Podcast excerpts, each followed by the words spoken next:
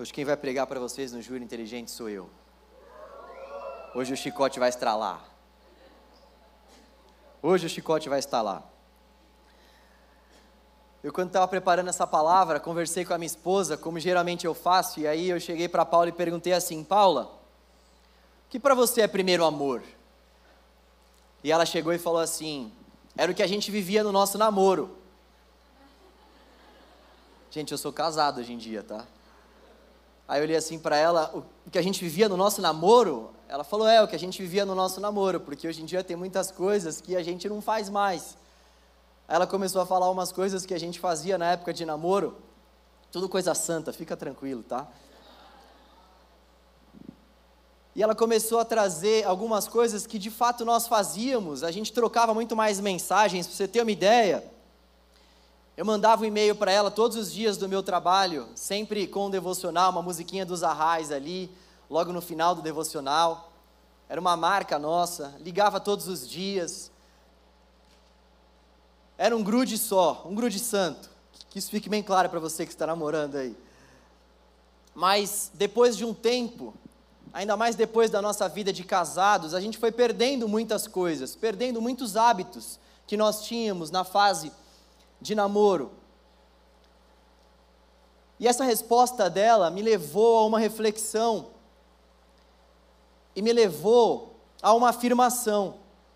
Nós somos muito intensos. Nós podemos afirmar isso em relação àquilo que a gente costuma fazer, em relação às coisas que a gente abraça para si. Nós somos muito intensos. Eu, por exemplo, me lembro de quando eu comecei a fazer aula de violão. Eu pensei que eu fosse ser o novo João Bosco da MPB Gospel. E depois de poucos meses eu parei. Eu me lembro de quando eu comecei a andar de skate, comprei shapes diferentes, rolamentos, rodinhas específicas e andar no museu direto. E depois de uns anos, eu não sabia nem dar um flip. A Paula estava comentando comigo quando ela começou a fazer faculdade de jornalismo, ela começou com uma intensidade tremenda.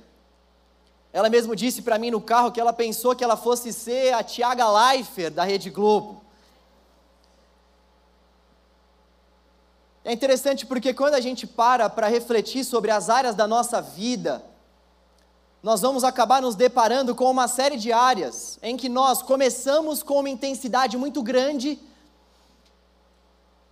nós começamos com uma intensidade profunda, só que com o passar do tempo nós fomos deixando essas áreas um pouco de lado, nós fomos deixando de ser tão profundos assim e acabamos fazendo com que essas áreas onde antes nós éramos tão intensos e tão profundos, a gente acabou fazendo com que em meio a essas áreas nós fôssemos pessoas tão rasas. E nós temos esse mesmo desafio em relação à nossa vida eclesiástica, em relação à igreja. Quando nós nos deparamos com a igreja, talvez num primeiro momento a sua experiência com a igreja, a sua experiência na caminhada com Cristo, talvez seja uma experiência totalmente impactante. Eu me lembro, por exemplo, que logo quando eu comecei a caminhar com Cristo, a minha fé era tão intensa que eu ia evangelizar na Praça da Sé sozinho. Gente, eu não me vejo fazendo isso jamais nos dias de hoje. Eu ia com uma prancheta na Praça da Sé fazendo umas perguntas evangelísticas, algo que não tinha muito, muito cara de igreja. Eu perguntava sobre qualidade de vida para as pessoas na Praça da Sé. Eu ia com um amigo fazer isso. Eu me lembro que todas as sextas-feiras eu ia no sopão entregar sopa para os moradores de rua e aquilo alegrava o meu coração. Eu posso me lembrar também de outras tantas coisas.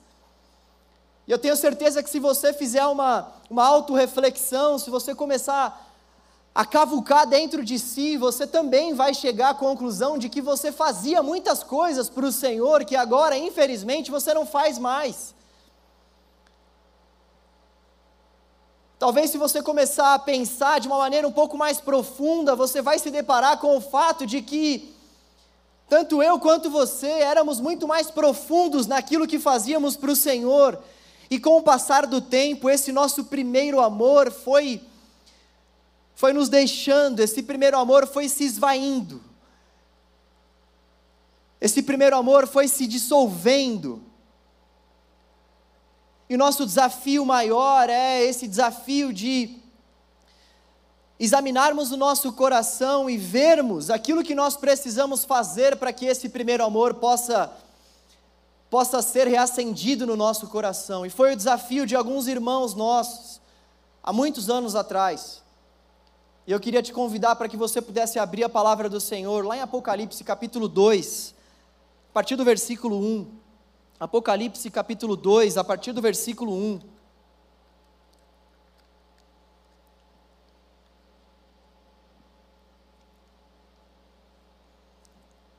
Apocalipse capítulo 2, a partir do versículo 1.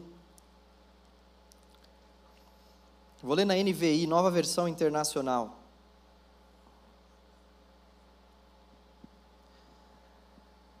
Assim diz a palavra do Senhor. Ao anjo da igreja em Éfeso, escreva: Estas são as palavras daquele que tem as sete estrelas em sua mão direita e anda entre os sete candelabros de ouro. Conheço as suas obras o seu trabalho árduo e a sua perseverança. Sei que você não pode tolerar homens maus, que pôs à prova os que dizem ser apóstolos, mas não são, e descobriu que eles eram impostores. Você tem perseverado e suportado sofrimentos por causa do meu nome, e não tem desfalecido. Contra você, porém, tenho isto: você abandonou o seu primeiro amor. Lembre-se de onde caiu Arrependa-se e pratique as obras que praticava no princípio.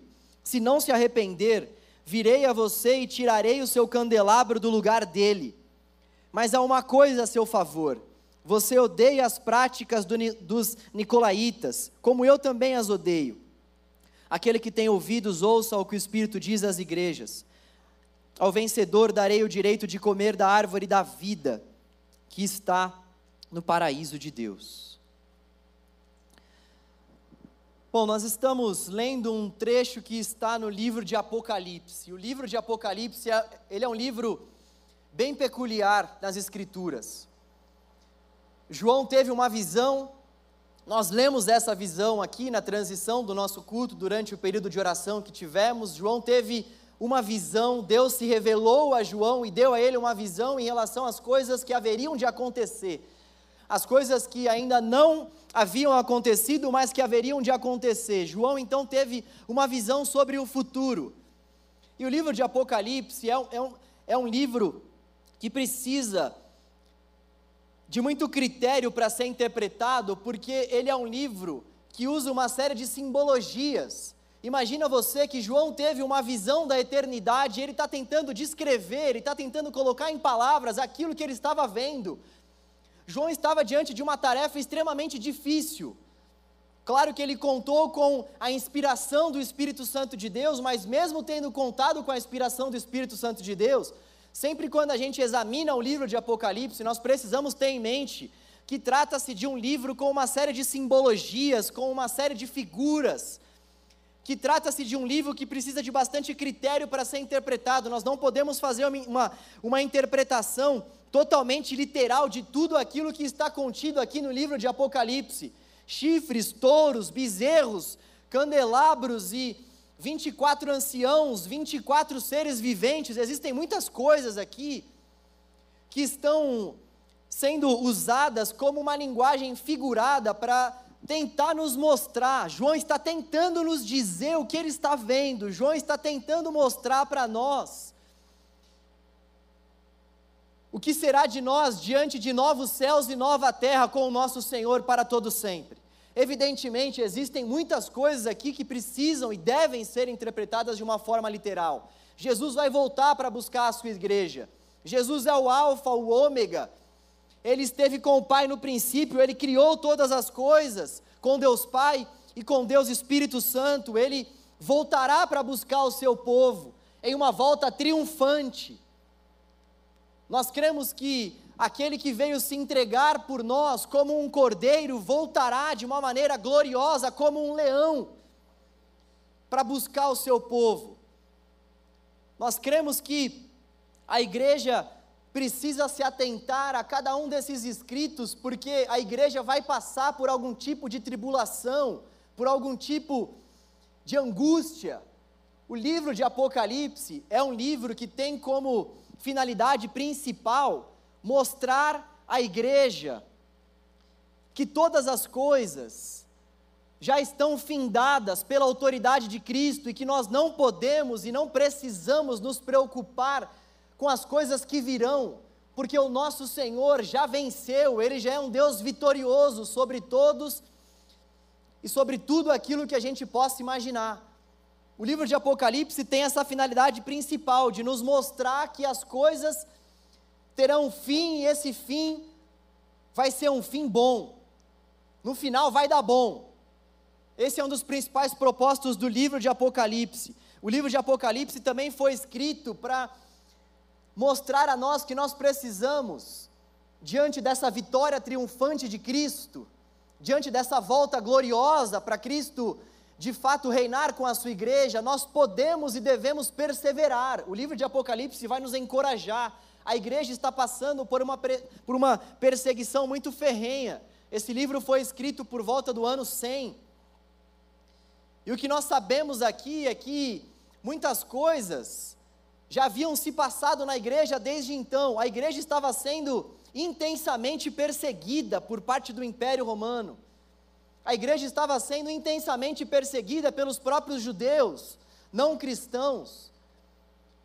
E o livro então é escrito com essa finalidade de dizer aos fiéis em Cristo que eles precisam perseverar, porque a vitória já está garantida. João está vendo o trono João está se deparando com o fato de que existe um Deus que está no trono. Eu gosto da expressão de um teólogo que diz que o túmulo está vazio, mas o trono está ocupado. Isso mostra para nós a grandeza do nosso Deus. Ele triunfou até mesmo sobre a morte, ele venceu o nosso principal e maior inimigo, a saber, a morte. O livro de Apocalipse vem para nos dizer essas verdades e João vai escrever sete cartas à igreja da Ásia Menor. E essas cartas valem para nós. Nós que somos igreja nos dias de hoje, precisamos olhar para cada uma dessas cartas e tentar fazer uma verificação como se essas cartas tivessem sido escritas para nós, para os nossos dias. Nós temos que fazer essas aplicações, porque existem muitas exortações aqui que cabem a nós, existem muitas exortações aqui que são desafios para mim e para você, como igreja. E um desses desafios que essa igreja de Éfeso estava passando é o desafio de voltar a praticar as obras que eles haviam praticado no início. João começa a escrever essa carta e ele vai escrever as cartas no livro de Apocalipse seguindo uma mesma estrutura. Ele começa endereçando a carta ao anjo da igreja. Esse anjo da igreja aqui diz respeito à liderança da igreja, à liderança da igreja local. E depois que João começa, sempre nesse mesmo padrão, a escrever, então, endereçando a sua carta primeiramente à liderança da igreja, ele apresenta a Jesus. Jesus se apresenta através dos escritos de João.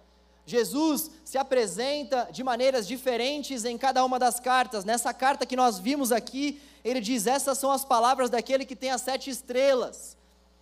Jesus, então, ele, depois desse endereçamento da carta, ele costuma se apresentar. E depois dessa apresentação, Jesus vem com uma palavra de exortação. Depois da palavra de exortação, ele diz: Aquele que tem ouvidos, ouça.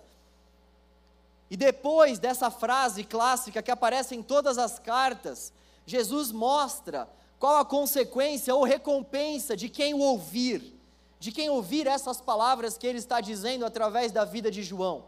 Todas as cartas então seguem esse mesmo padrão. E o livro de Apocalipse, como eu disse, ele é um livro que contém uma série de simbologias. Por exemplo, sete selos, sete taças, sete trombetas, sete candelabros, sete estrelas, sete anjos. Existem muitas simbologias, nós conseguimos ter uma ideia a respeito do que quer dizer algumas dessas simbologias, mas a grande verdade é que algumas outras simbologias, nós não conseguimos afirmar com exatidão o que João estava querendo dizer. Esse texto vai falar para nós sobre sete estrelas. Nós podemos dizer que essas sete estrelas são os anjos das sete igrejas, porque o capítulo 1 vai falar isso para nós, a partir do versículo 20. Nós, nós podemos afirmar com precisão, então, que sete estrelas se referem a esses sete anjos, a essas sete lideranças espirituais de cada uma dessas igrejas da Ásia Menor. Nós vemos também que esse texto que nós lemos vai falar sobre candelabro. E o contexto maior de Apocalipse fala sobre sete candelabros. Os sete candelabros são as sete igrejas. Nós também nós podemos afirmar isso também a partir do capítulo 1, versículo 20, do próprio livro de Apocalipse. Nós também vemos que esses sete anjos, como eu disse, são essa liderança da igreja que está posta por Deus em cada uma dessas regiões para liderar a igreja que é do Senhor Jesus. E nós vemos também que o livro de Apocalipse, ele trata bastante esse número 7 como sendo um número que se refere à totalidade. Quando nós vemos esse numeral, esse número 7 aparecendo na palavra de Deus, em grande parte das aparições, o número 7 faz menção a algo que é total. Por isso que grande parte dos teólogos vai dizer que essas sete cartas se referem à totalidade da igreja. Por isso que esses sete anjos se referem também à totalidade da liderança da igreja. Então, é importante nós percebermos que o número 7 tem essa conotação de totalidade dentro do livro de Apocalipse. E falando um pouco agora sobre a cidade de Éfeso, que é a cidade que está recebendo essa carta, essa primeira carta de João que nós lemos aqui, a cidade de Éfeso era a maior cidade da Ásia Menor. A cidade de Éfeso era a principal cidade da Ásia Menor. A Ásia Menor é a atual Turquia. Nós vemos que essa cidade continha o principal porto daquela época, era uma cidade de muito comércio, era a principal cidade comercial da época. Essa cidade também continha o templo mais importante daquela época, que foi o templo construído para a deusa Ártemis, no grego, ou então para a deusa Diana, na linguagem romana. Esses caras nessa época levavam essa questão do templo de uma maneira muito séria. A cidade de Éfeso para eles era a cidade da habitação maior dos deuses daquela época. E o deus maior daquela época para os gregos, ou melhor, a deusa maior para os gregos naquela época era justamente Ártemis, cujo nome romano era Diana. Então, o que nós vemos é que essa cidade, ela era uma cidade muito importante. Essa igreja estava localizada no principal polo daquela época. E vale nós dizermos também que nenhuma dessas igrejas existe mais nos dias de hoje. Essas igrejas estão, estavam localizadas, como eu disse, na região da Turquia, e hoje em dia, quando as pessoas fazem essas viagens para Israel, até queria fazer um adendo aí, gente, eu queria muito ir para Israel.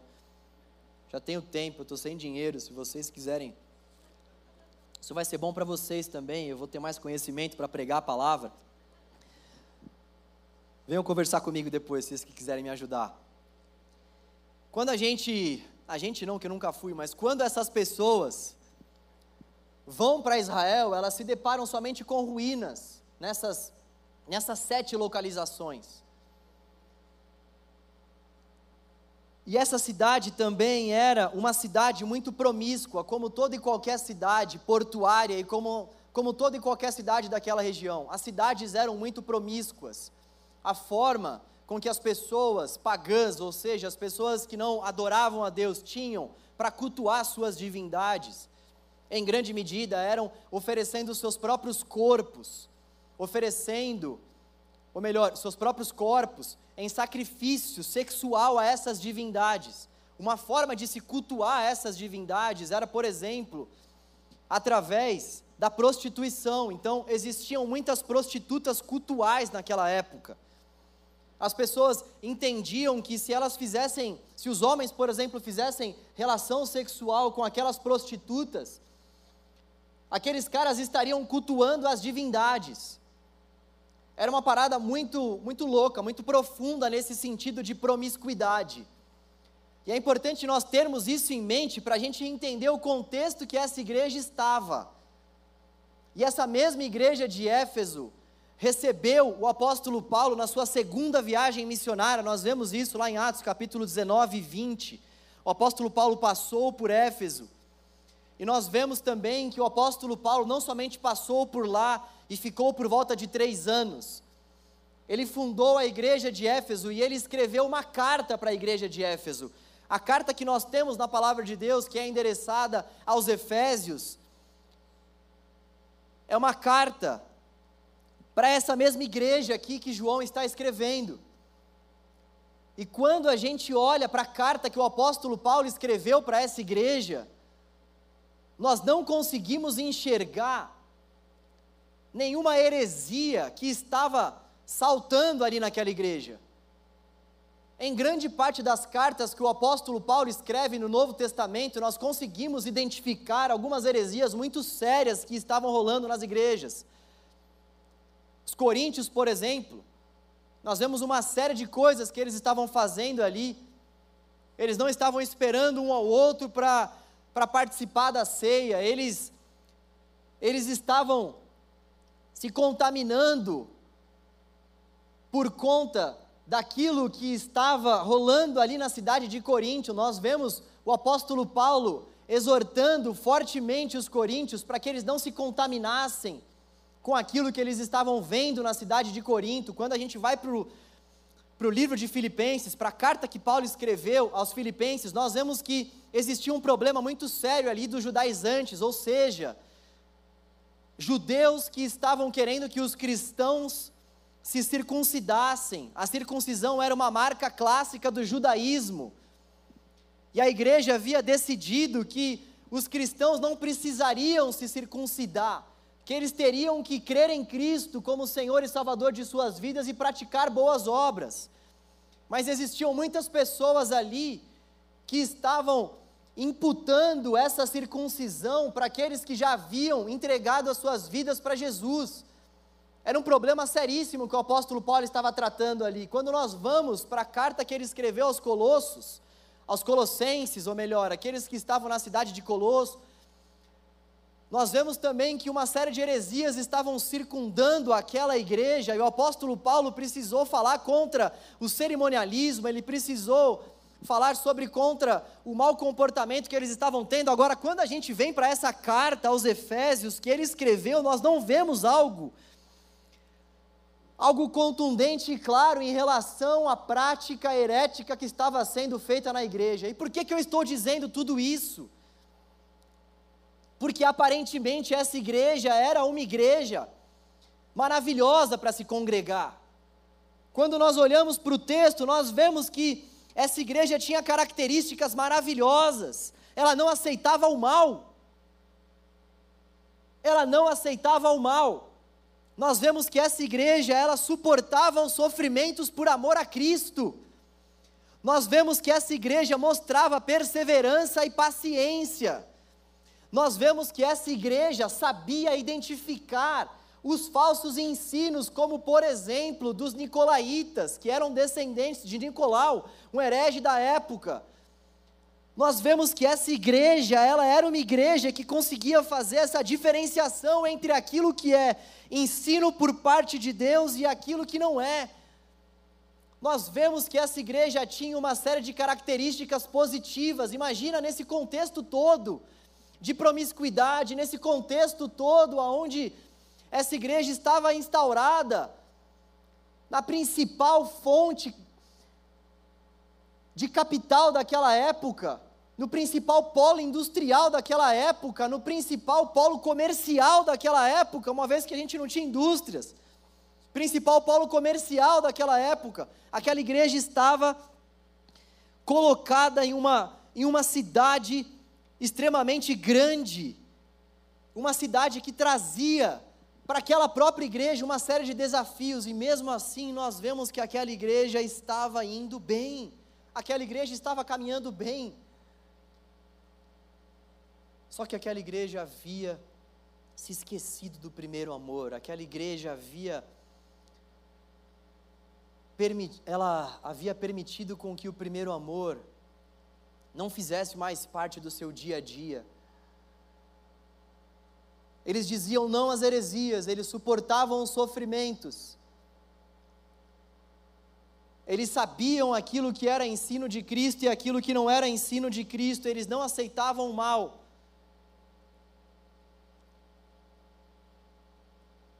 Mas eles não conseguiam amar.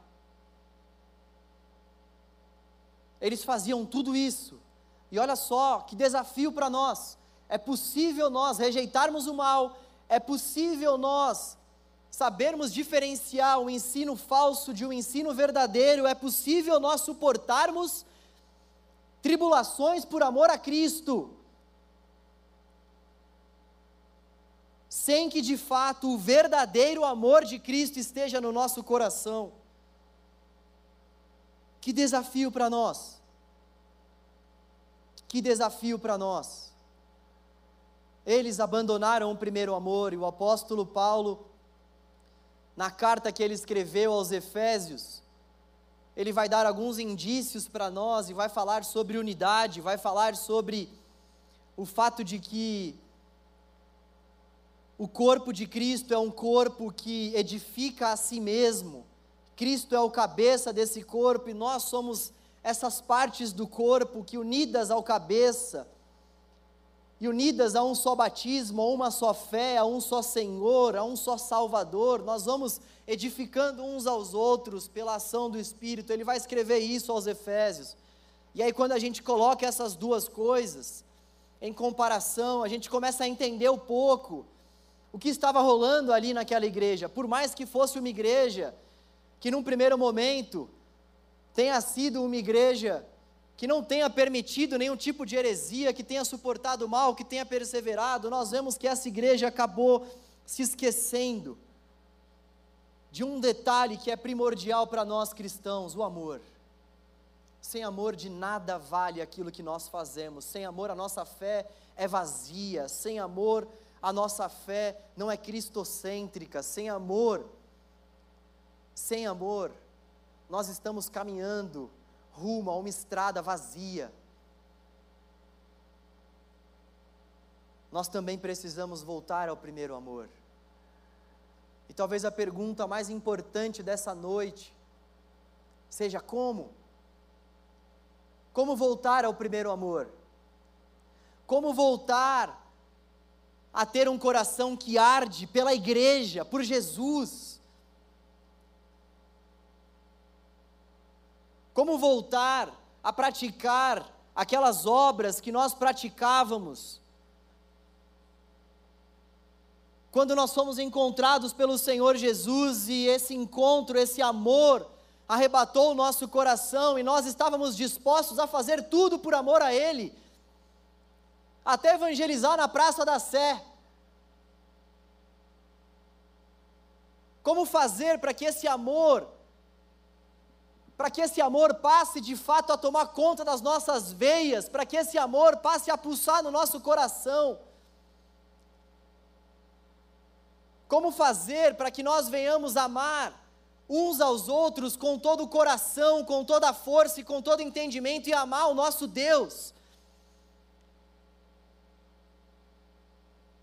Como fazer para que esse amor tome conta do nosso coração mais uma vez e para que o nosso coração para que o nosso coração não permita com que as coisas desse mundo possa tirar esse enchimento que o Espírito Santo de Deus colocou no nosso coração quando nós entregamos a nossa vida para Ele. Em primeiro lugar, nós precisamos identificar aquilo que nos leva a abandonar o primeiro amor. A grande verdade é que quando nós não estamos mais tendo aquele primeiro amor, ou pelo Senhor ou pela igreja. E é importante nós entendermos que quando a gente fala sobre primeiro amor, nós estamos falando que o amor que a princípio tínhamos uns com os outros e para com Cristo, esse amor que nós tínhamos pela igreja, esse amor que nós tínhamos pela comunhão uns com os outros, esse amor que nós tínhamos pela presença do nosso Deus e somente pela presença dEle, esse amor que fazia com que nós não precisássemos de mais nada, somente da presença do nosso Deus, esse amor que fazia com que nós não precisássemos de mais nada a não ser o convívio em comunidade, porque nós entendemos que é na comunidade que nós encontramos o próprio Cristo, que é o cabeça da comunidade. Esse amor que fazia o nosso coração arder e fazia o nosso coração pulsar, esse amor que fazia com que nós tivéssemos tempos e mais tempos com o Senhor, sem ver a hora passar, sem perceber a hora passar, esse amor que fazia com que nós chamássemos o nosso Deus de nosso amado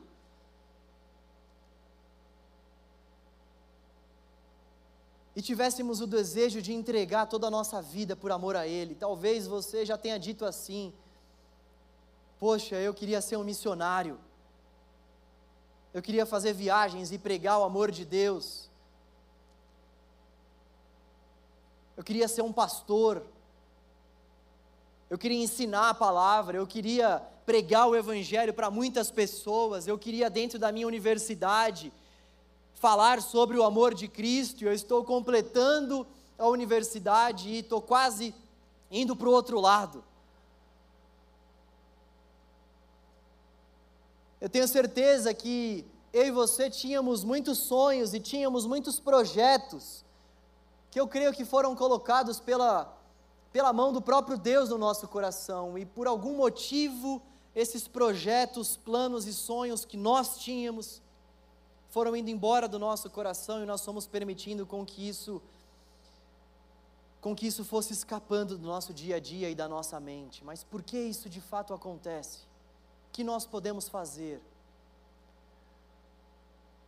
João vai falar que nós precisamos nos lembrar de onde nós caímos.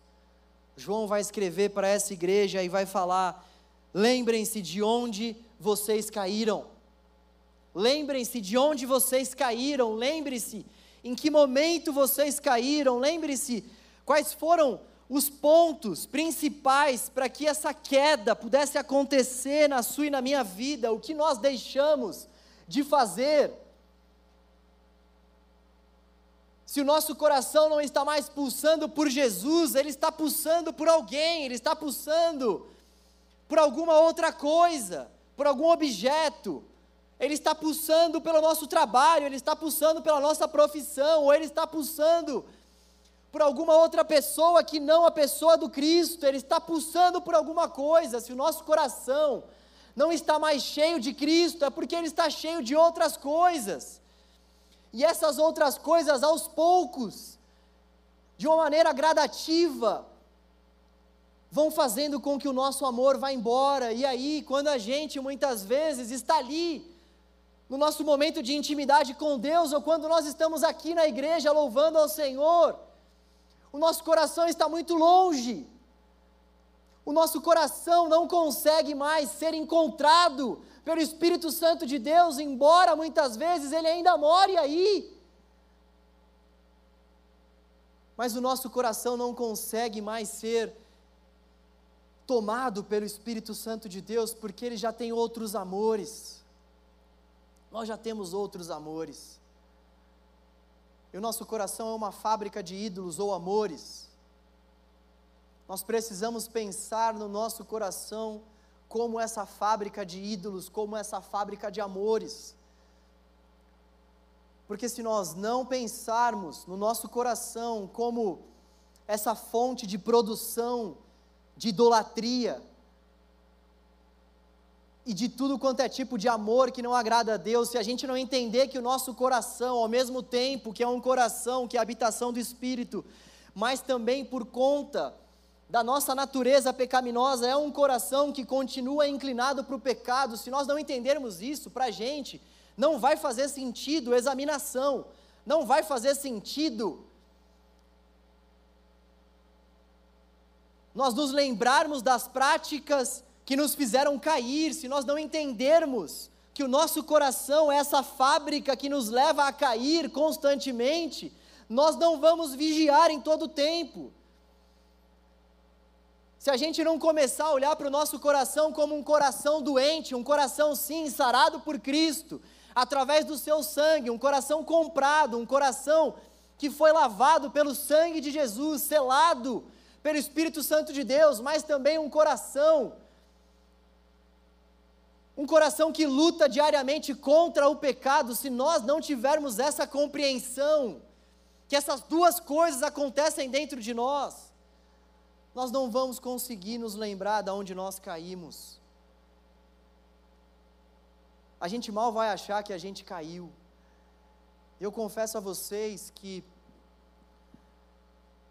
é assustador olhar para o número de pessoas que não conseguem identificar as suas próprias quedas dentro da igreja. É assustador como eu e você, ao olharmos para a nossa vida, não conseguimos identificar os motivos pelos quais nós estamos caindo.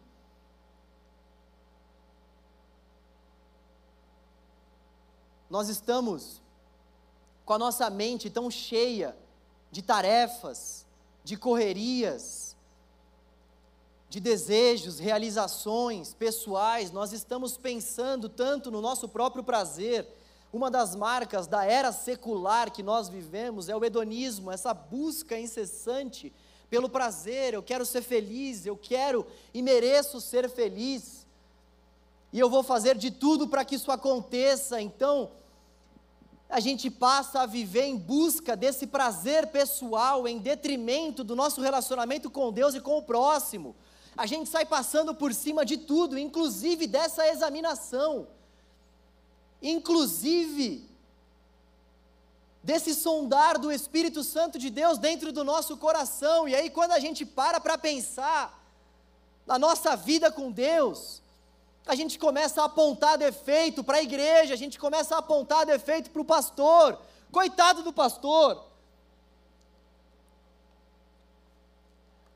A gente começa a apontar defeito para as pessoas que estão à nossa volta, porque a gente não quer olhar para dentro de nós, a gente mal para para fazer isso. Nós estamos preocupados de fato com a nossa satisfação, e isso se aplica também dentro da igreja. A gente quer ser servido. Nós não compreendemos que a essência do Evangelho é o Cristo que não veio para ser servido, mas que veio para servir e dar a sua vida em resgate de muitos. Nós não compreendemos que a essência do Evangelho é a cruz. E nós também precisamos carregar a nossa se nós quisermos seguir a Jesus. E antes da nossa cruz, nós temos que negar a nós mesmos. E negar a si mesmo implica em olhar para dentro de si, identificar essa fabricação de ídolos constante. Negar a si mesmo é também olhar para a comunidade de Cristo e ser simplesmente igreja no sentido de servir a essa comunidade e não ficar esperando algo em troca dessa comunidade para que então eu sirva a comunidade. Jesus já se entregou por mim e por você, para que nós pudéssemos servir ao corpo. Jesus já entregou a vida dele por amor a nós e pagou um preço de sangue para que nós nos entregássemos uns aos outros. Ele se entregou por nós, 2 Coríntios 5,15, e agora o que nós precisamos fazer, e o propósito principal da nossa vida, é nos entregarmos para Ele. E como nós nos entregamos para Jesus? Nos entregando uns para os outros, nos entregando uns para os outros. A forma como Jesus estabeleceu a sua entrega foi morrendo pela sua igreja. E a forma como Ele espera que nós venhamos estabelecer a nossa entrega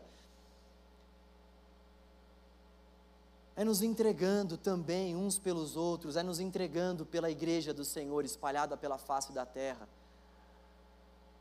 Isso implica em dizer que nós vamos servir e nos entregar para pessoas falhas, pecadoras, para gente que vai muitas vezes nos trair. Nós vamos nos entregar para Pedros por aí. Nós vamos nos entregar para Tomés, nós vamos nos entregar para discípulos incrédulos que mal conseguiram ficar acordados no momento mais crucial, talvez, da vida de Jesus, nós vamos nos entregar para essas pessoas também. É isso que Deus espera de nós. Então nós precisamos voltar ao primeiro amor. E para voltar ao primeiro amor, nós precisamos nos lembrar da onde nós cairmos. E para nos lembrar da onde nós cairmos, o nosso coração precisa entender que existe uma cruz que nós precisamos carregar. E o nosso coração precisa, de uma vez por todas, não se dobrar diante desse século. Nós precisamos interagir com essa cultura sem sermos dominados por ela. Como nós jovens precisamos disso, há um tempo atrás eu falei aqui sobre um livro chamado Conectados, do autor Daniel Strange. Esse cara vai dizer que existem três opções para mim e para você em relação à cultura. Ou nós nos alienamos da cultura e vivemos dentro de uma bolha, e muitas vezes não vamos comprar televisão, muitas vezes só vamos ouvir rádio, a gente vai interagir, a gente não vai interagir de forma alguma, as nossas roupas vão ser roupas totalmente diferenciadas em relação àquelas roupas que as pessoas usam aí fora, nós vamos viver dentro de uma bolha. Essa seria uma primeira opção. A segunda opção seria nós bebermos totalmente da cultura, de modo que não será mais possível fazermos uma diferenciação entre aqueles que seguem a Jesus e aqueles que seguem a cultura desse século. Nós estaremos tão imersos a essa cultura desse século que já não será mais possível fazer uma diferenciação entre aqueles que seguem a Jesus e aqueles que não seguem a Jesus. E ele vai apresentar então uma terceira opção, que para ele, e creio eu também, é a opção que nós devemos seguir, a opção da interação com a cultura. Ele vai dizer que não existe como nós deixarmos de interagir com a cultura. O próprio Cristo, em João 17, quando orou pelos seus discípulos, orou não para que os seus discípulos fossem retirados do mundo e colocados numa bolha, mas para que o Pai pudesse dar aos seus discípulos forças para que eles vencessem as suas tentações, forças para que eles pudessem resistir ao maligno. O caminho para nós, portanto, é esse caminho da interação com a cultura, mas nós devemos interagir com a cultura tendo um só Senhor no nosso coração, a saber, Cristo Jesus, o Autor e Consumador da nossa fé, o Alfa, o Ômega, aquele que veio aquele que veio para morrer por nós e voltará para nos buscar. Nós devemos viver interagindo com a cultura, mas sabendo identificar quais são os pontos dessa cultura que chocam com a palavra de Deus e que, portanto, não devem ser aderidos por nós. Quais são os pontos nessa cultura que devem fazer com que nós venhamos acender um sinal de alerta no nosso coração e dizer: eu não posso me contaminar com a comida do rei, assim como disse Daniel na Babilônia. Existem muitas coisas aqui que eu vou fazer, eu vou servir ao rei, eu vou viver nesse palácio, eu vou procurar ser obediente em relação às coisas que me propõe aqui, porque eu creio que eu tenho que dar a César o que é de César, eu, eu sei que eu tenho que cumprir algumas leis vigentes na cultura, mas a partir do momento que essas leis ou que essas petições desses homens e mulheres aí fora fizerem com que a minha fé seja confrontada, é Atos 5, 29, mais vale obedecer a Deus do que aos homens. Mais vale morrer pela causa do Evangelho do que obedecer aos homens. Se aquilo que estiver em jogo confrontar a palavra do nosso Deus, então nós precisamos nos lembrar, nos lembrar, sabendo interagir com a cultura, sem sermos dominados por ela, sem vivermos dentro de uma bolha, nos lembrarmos que o nosso coração é essa fábrica de ídolos mas também nos lembrarmos que o nosso Deus é fiel e justo para perdoar os nossos pecados e nos limpar das nossas iniquidades. Nos lembrarmos que esse mesmo Deus que está no trono habita no nosso coração. E espera que nós venhamos nos arrepender de uma maneira sincera e profunda. Para nós, nos voltarmos ao primeiro amor, o que nós precisamos fazer é nos lembrar de onde nós cairmos, nos arrependermos e crermos que o nosso Deus estará de braços abertos para nos perdoar, para nos limpar, para nos lavar. Como é lindo quando a gente olha para as Sagradas Escrituras e vê o nosso Deus perdoando tantos erros que aos nossos olhos hoje em dia, talvez, sejam tão profundos, erros extremamente sérios. Olha Davi.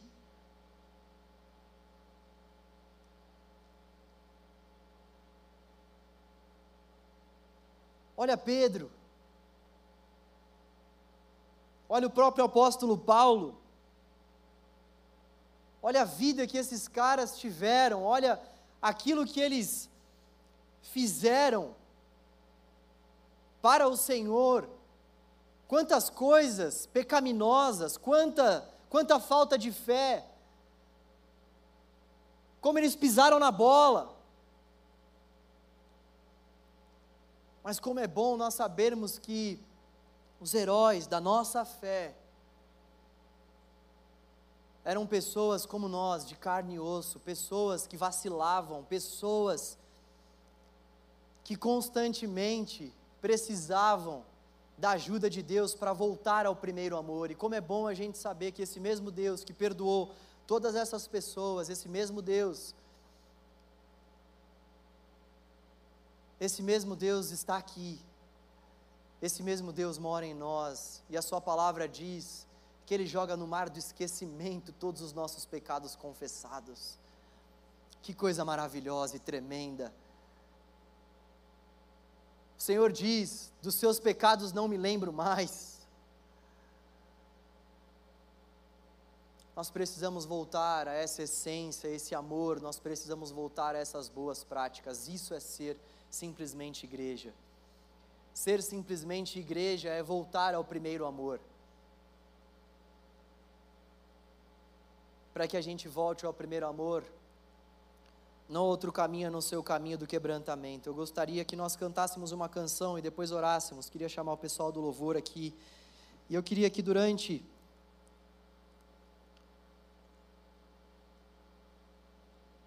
durante nosso exercício de cantar essa canção, a gente permitisse com que o Espírito Santo de Deus fosse restaurando os nossos sonhos, fosse restaurando o nosso desejo pelo Senhor. Eu queria que você, durante essa canção, pudesse abrir o seu coração para o Senhor e fazer essa oração junto com a gente. Eu creio que o Senhor preparou esse momento para que nós pudéssemos ouvir essa palavra. Eu nem ia pregar nesse julho, queria férias. Mas eu creio que o Senhor tinha essa palavra para mim e para vocês. Eu gostaria que nós abríssemos o nosso coração e recebêssemos essa palavra como palavra do Senhor para nós. Nós precisamos voltar ao nosso primeiro amor. Ainda que num primeiro momento nós estejamos refreando o mal, nós estejamos suportando os sofrimentos, ainda que nós estejamos discernindo os ensinos heréticos, nós ainda assim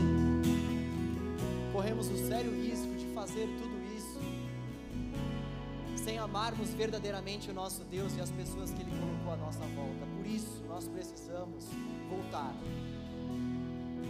Vamos cantar ao Senhor essa canção.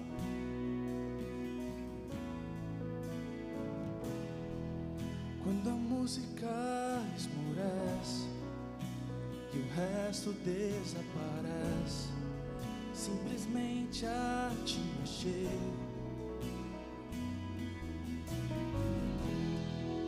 ansiando oferecer algo de valor para abençoar teu coração. Nós te amamos, Senhor. Nós queremos profundidade no amor, no trato com o Senhor. O resto desaparece, simplesmente a te mexer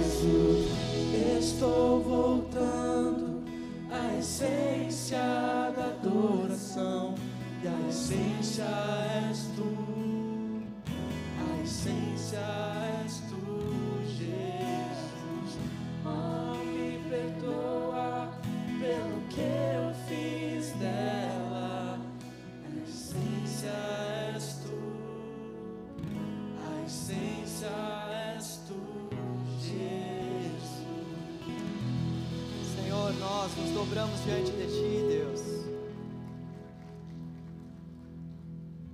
Senhor, nós nos colocamos mais uma vez prostrados diante do Senhor, diante dos Teus pés.